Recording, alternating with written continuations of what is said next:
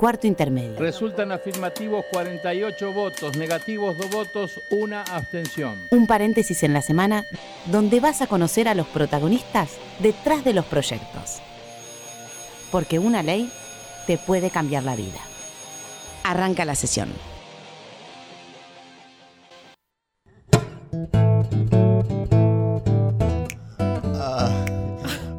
Hola, ¿cómo les va? Muy buen domingo. Bienvenidos a Cuarto Intermedio, el programa en el que le anticipamos cuáles van a ser sus próximos derechos.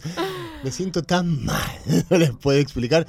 Pero acá tengo a mi amiga, mi compañera Florencia Corregido, que nos va a dar el consejo para. Estoy con un ataque de hígado, ¿qué tengo que hacer? Gente. Primero, bueno, hola, gracias por estar del otro lado como cada domingo. Mariano está pachucho hoy, yo estoy pumper arriba, así que quédense ahí súper prendidos que lo vamos, a, vamos a estar hablando. Eh, ¿Qué tomo? Tengo un ataque de hígado. Que, no tomes eh, pastillas. ¿Qué, ¿Qué, tomo? No, está mal esto lo que estoy diciendo. No soy médica, chicos, no lo hagan en sus casas. No, hay que tomar agua con limón. Bien natural todo. Vieja receta. Santa receta, dijiste hace un no, rato. No, santo remedio, Mariano. Santo remedio, Batman. no santo remedio.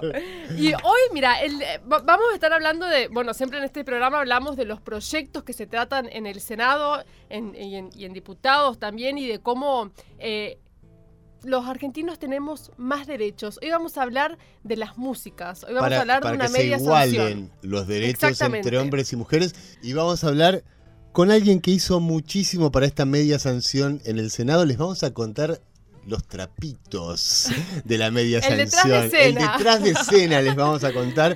Y para eso vamos a hablar con Celsa Mel Gowland, que, como les contaba, impulsó este proyecto por más músicas, mujeres en vivo. Hola Celsa, ¿cómo estás? Hola, ¿cómo andan?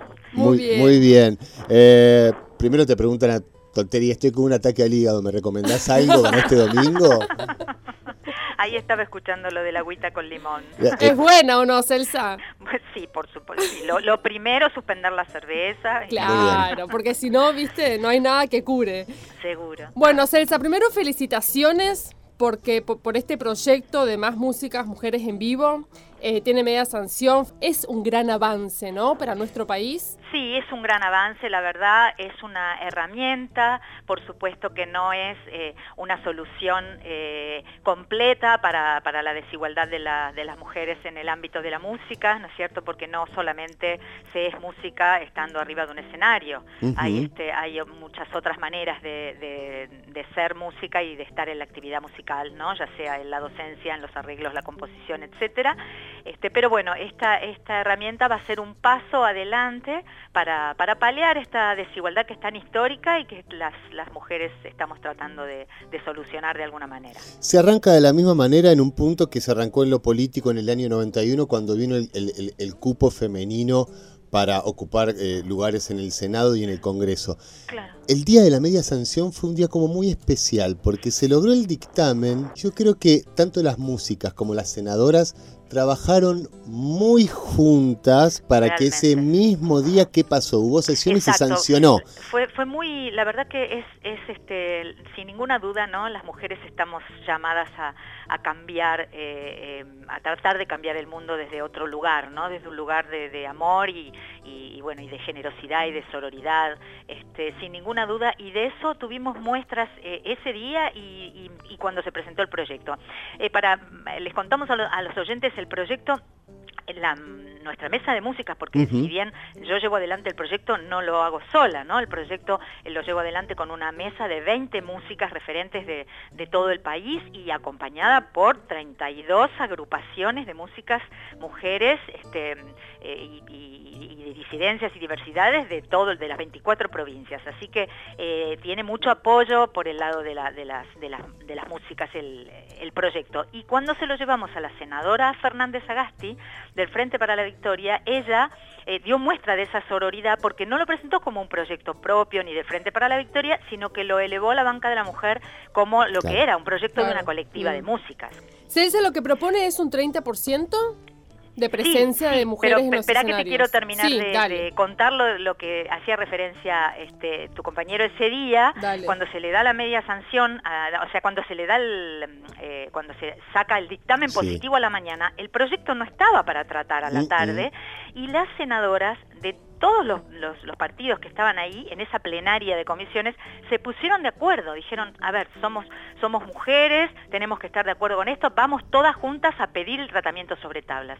Y eso es una muestra de unidad que dan las mujeres eh, por sobre sus, este, eh, sus intereses partidarios y sus ideologías, ¿no es cierto?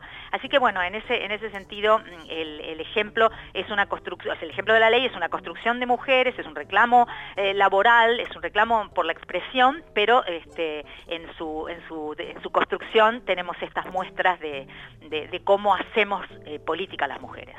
Y lo que te decía recién es eh, para que haya un 30% de mujeres arriba de los escenarios. Exacto. El, proyecto pide que en cada, en cualquier evento musical que convoque a más de tres agrupaciones sobre un escenario, ¿no? Em, eh, no menos de tres, sino más de tres agrupaciones, haya un 30% de agrupaciones que sean de mujeres eh, o mixtas, ¿no es cierto? O formadas por mujeres, y se considera mixta una agrupación si tiene el 30% de mujeres. O sea, ese 30% en un festival, suponete, de 10 agrupaciones musicales, tendría que haber tres, y esas tres tendrían que ser o una mujer solista, que lleve adelante su proyecto acompañada por quien sea, o una agrupación exclusivamente de mujeres, o una agrupación mixta este, que tenga 30% de, de, mujeres, ¿no? Esas, tres, eh, tres bandas tendrían que estar conformadas de alguna de esas maneras. Ajá. ¿Y qué por ejemplo, lo que dijo José Palazzo, el organizador de Cojín Rock, que dice que si él tuviese que poner el 30%,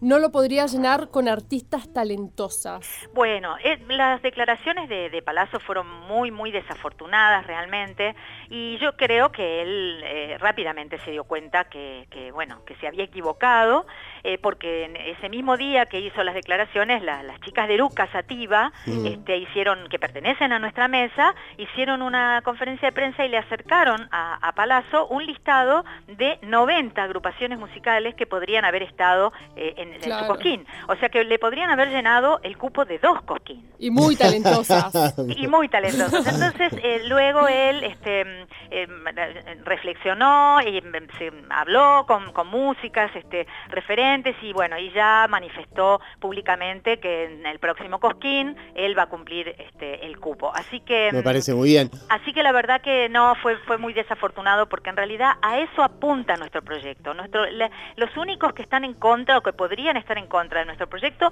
son los productores. ¿Por qué? Porque eh, viven viven como atrasados, como que no se dan mm. cuenta, ¿viste? No se dan cuenta del enorme eh, caudal y, de las propuestas musicales de las mujeres que son fuertísimas y no están viendo la rentabilidad ahí, ¿sí? Este, e, entonces ellos piensan que solamente, siguen con esa vieja, vieja idea de que solo los grupos de hombres convocan al público femenino y zaraza, ¿no? Que no es así, la música en Latinoamérica y en el mundo, los números de la industria musical este, muestran eh, todo lo contrario. Entonces este es, un momento de, de, altísima este, performance de las mujeres y el, que, el productor que no la vea se, está, se estará perdiendo rentabilidad. Así que yo creo que, de a poquito eh, nosotras este, estamos eh, tratando de hacerles ver eso y lo vamos a lograr. Ojalá podamos hacer este ruido. Me imagino que falta que se traten diputados y que se apruebe. Sería un gran día para hacer un gran festival en las ah. escalinatas del Congreso con músicas argentinas, tocando en vivo para todos las que los queremos escuchar. Seguramente, seguramente que lo vamos a hacer, este, porque la verdad que es, es, es un es necesario, es necesario que todos, que es, necesario escuchar eh, las visiones femeninas del mundo que, y que desde esos escenarios se construya este, una, una identidad y una ciudadanía un poco más igualitaria y más heterogénea también. Celsa, vos tenés mucha trayectoria en, lo que es la música y has trabajado también con, con, grandes eh, cantantes de rock como Spinetta, Fito Páez, Cerati. ¿Cuándo fue el momento en que a vos te cayó la ficha y vos dijiste, momento, acá hay una desigualdad tremenda?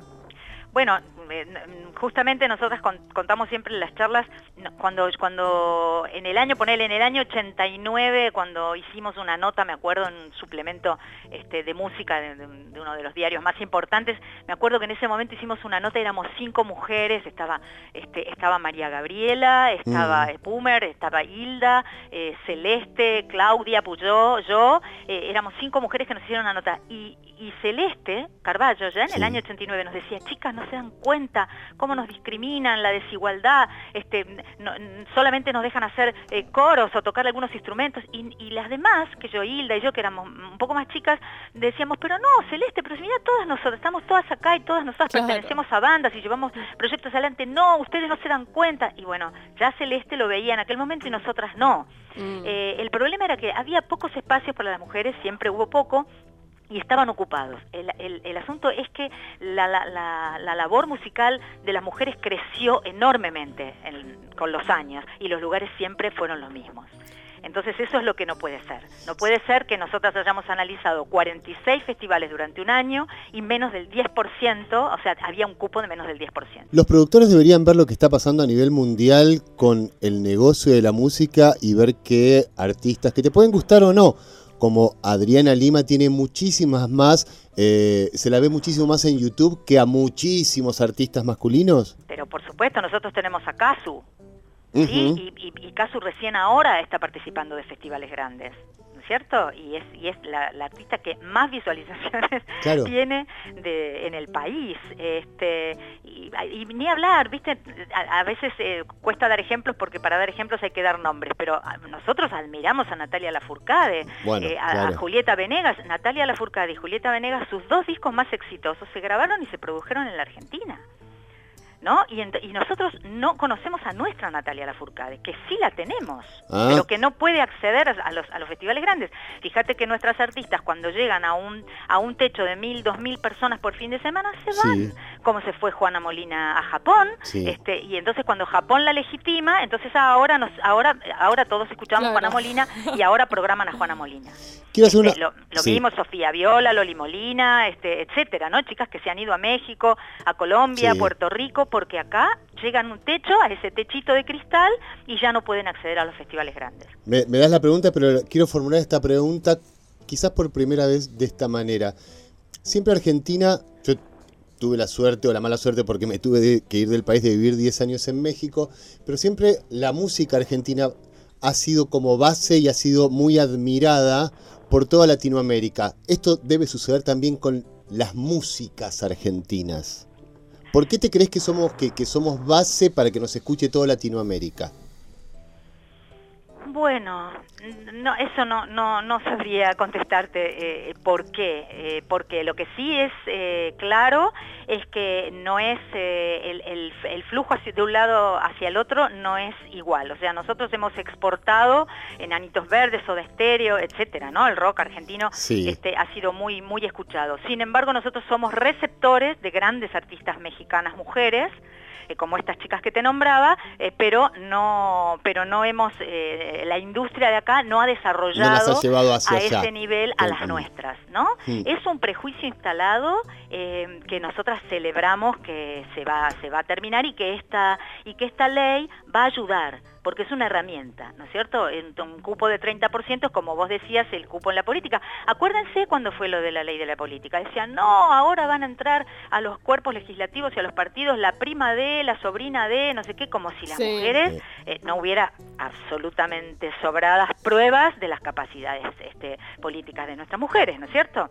Seguro, y, hay, que cambiar también, me parece, la cultura, la cabeza de, lo, de los argentinos, que es lo que más cuesta porque puede haber leyes, pero después culturalmente hay algunas personas que todavía están vintage.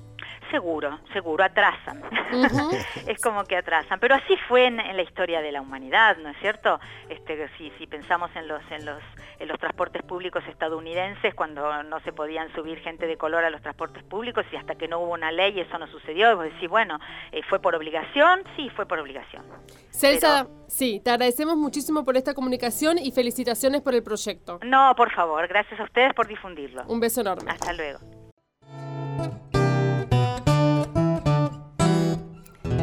El debate de género se subió a los escenarios en el Senado de la Nación y quien le dio estado parlamentario a este proyecto de ley fue la senadora Anabel Fernández Sagasti de la provincia de Mendoza y hablamos con ella sobre este 30%.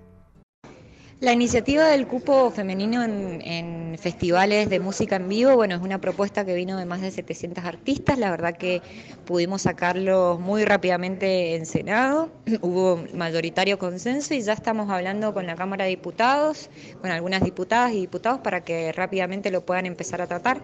Hay que esperar que por supuesto haya sesión en diputados para poder coronar esta igualación de derechos y de trabajo, ¿no? Porque estamos hablando del trabajo de nuestras artistas. Ahí pasaba la senadora representante de la provincia de Mendoza, Anabel Fernández Sagasti, a quien vamos a desafiar este año a dos cosas. Este Le vamos a desafiar primero, es una gran jugadora de fútbol. Sí. Gran jugadora de fútbol. Yo no me la animo igual al fútbol, ¿eh? Y la, puerta ahí, sí, yo me la animo. La puerta de despacho hay un pequeño patio, así que vamos a, vamos a un picadito con Anabel Fernández Sagasti y también vamos a hacer un duelo de gallos con ella porque sabemos que puede ser una muy buena rapeadora, además de una muy buena política como lo es.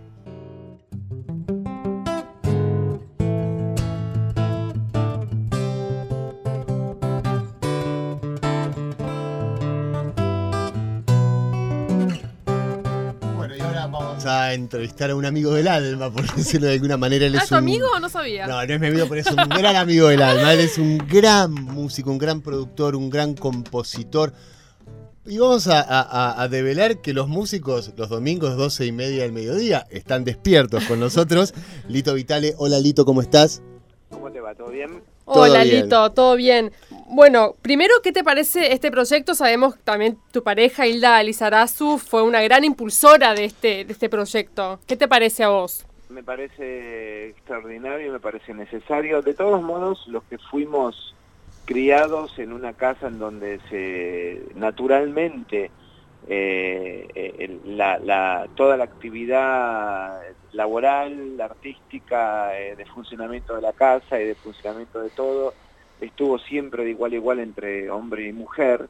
Eh, no, no, no nos parece necesario ninguna ley porque lo natural nos sale es compartir de igual a igual en todas las actividades este, el, el, el, lo, que, lo que suma y lo que nutre este, la mirada tanto masculina como femenina y también las miradas alternativas que, que se fueron que se fueron dando a partir de esta liberación de, de cuestiones personales eh, que tienen que ver con la identidad de género y todo mm. esto. Pero, lamentablemente para mucha gente no es tan natural, para tanta gente no es natural y es algo forzado o, yo qué sé, es mm. necesaria una ley. Bueno, en ese caso la apoyamos.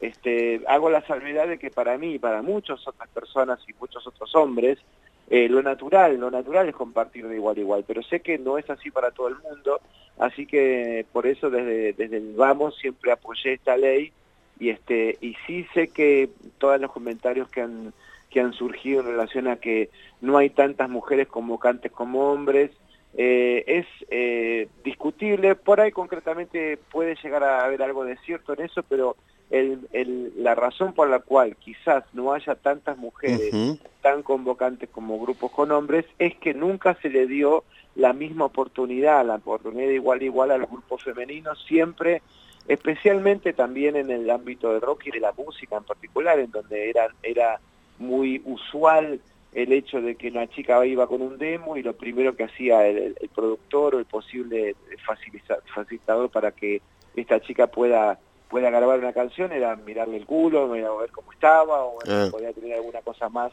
a partir de, de esa relación y eso ya se desmadraba y muchas chicas accedían a eso porque pensaban que eran las reglas del juego, digamos, ¿no? Entonces, este, eso que está tan instalado y que está instalado de, muchos años, está bueno que se empiece a romper y que ya de hecho se está empezando a romper y se está empezando a, a, este, a, destapar un montón de ollas y un montón de actitudes impresentables de, un montón de hombres y, y, en, y en mayor o menor medida también eh, hacer un mea culpa en relación a que muchos hombres, a pesar de tener esta amplitud y esta cosa natural de, igual a igual entre hombres también hemos, hemos aprovechado o, hemos mirado una chica de más o, tener alguna actitud este, un poco machirula, entonces también es bueno cuidarse uno y tratar de reinventarse y aprender de las nuevas generaciones que plantean esto como. Una, como una necesidad. Eh, sos uno de los mejores entrevistados que estamos teniendo. Respondés todas las preguntas sin que te las hagamos. ah, perdón. no, es buenísimo, no, pero, pero en serio te digo, es buenísimo porque en, un punto te estás haciendo cargo también de algo que fue, que fue cultural y que, y que vivimos todos los que tenemos más de 45 años, ponele. Vos debes haber visto y recién lo contabas lo difícil que debe haber sido para, para la mujer entrar en la industria musical. Tenemos la historia de Patricia Sosa que cuando se quiere subir a Barrock, los de seguridad la paran pensando que es una minita de los músicos. Entonces, como esas situaciones, como situaciones de acoso, como situaciones en donde las mujeres entendían que las reglas del juego eran esas y tenían que jugar de esa manera, ¿y a cuántas artistas habremos perdido? En el camino. Un montonazo, exacto, un montonazo y, pudieron hacer su camino las que las que se bancaron esa barrera y pudieron traspasarla, o que también las que quizás en algún momento jugaron ese juego solamente para, para, para poder lograr el objetivo artístico, cosa que es una cagada, una cosa espantosa, lo ves en una película y sin mierda, qué vergüenza que me da, pero lamentablemente estaba como instalado ese tipo de reglas de juego que me parece genial, que cada uno, obviamente cada uno tiene libertad de, seducir a quien quiere y este y todo eso, pero no en estos términos, en estos términos de, sometimiento que es la palabra que, hay que desterrar, digamos, ¿no? y la actitud que hay que desterrar. Lito, vos que, que, has tenido, nos contabas recién, una, una crianza maravillosa donde la igualdad de género reinaba en el hogar, ¿te has tenido que pelear alguna vez con algún productor por defender a las mujeres, por defender la igualdad de género? Mira, no pelear, pero sí tratar de, decir, loco, ¿qué pasa acá? Está, está como el trato de las mujeres también siempre fue peyorativo.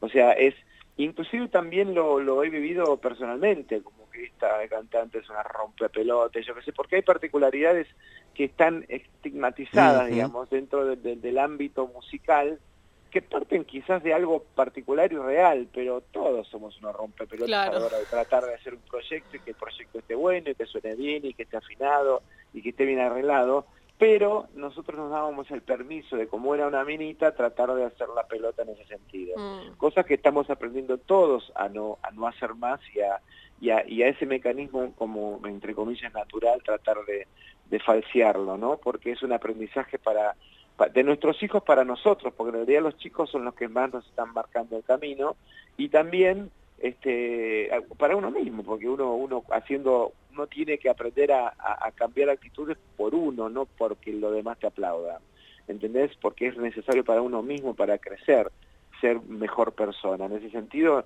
no, no me he tenido que pelear con nadie, pero siempre, eh, históricamente, en todos los eventos que yo he producido, siempre hubo un, famoso cupo femenino mucho más que del 30-40%.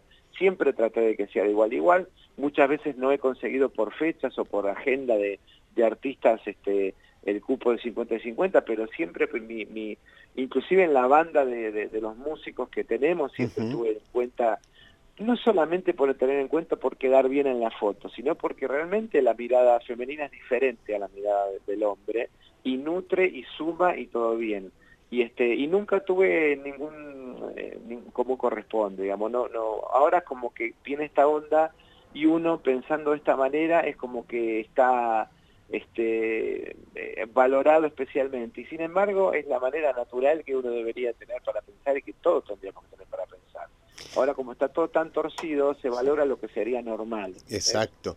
Tengo una pregunta. Nosotros siempre hablamos de que tiene que ser un cambio cultural. Si yo me pongo a pensar ¿Quién me educó? Bueno, sí, me educó mi escuela primaria y mi escuela secundaria, pero me educó la música también. Entonces yo crecí escuchando a Fito, a Charlie, a vos, a Levon, a Spinetta, y me fueron formando de alguna manera. ¿Vos crees que la música puede ayudar mucho al cambio cultural que necesitamos hacer?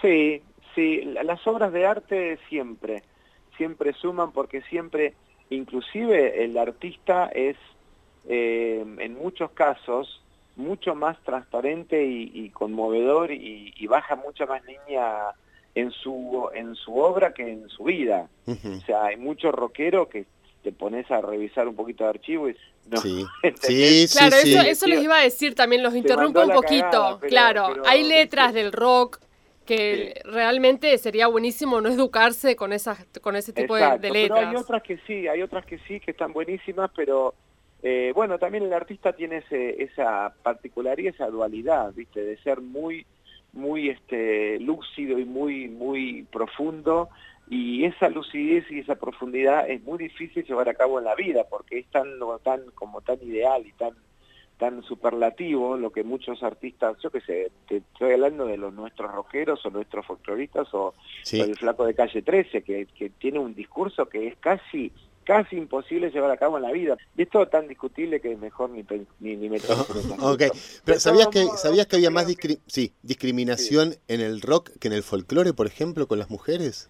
No, no, no, no, no podría tener una, un análisis tan, tan general porque no tengo los elementos para, para, para este para para hacer esa para apoyar esta esta teoría. La verdad que no lo sé.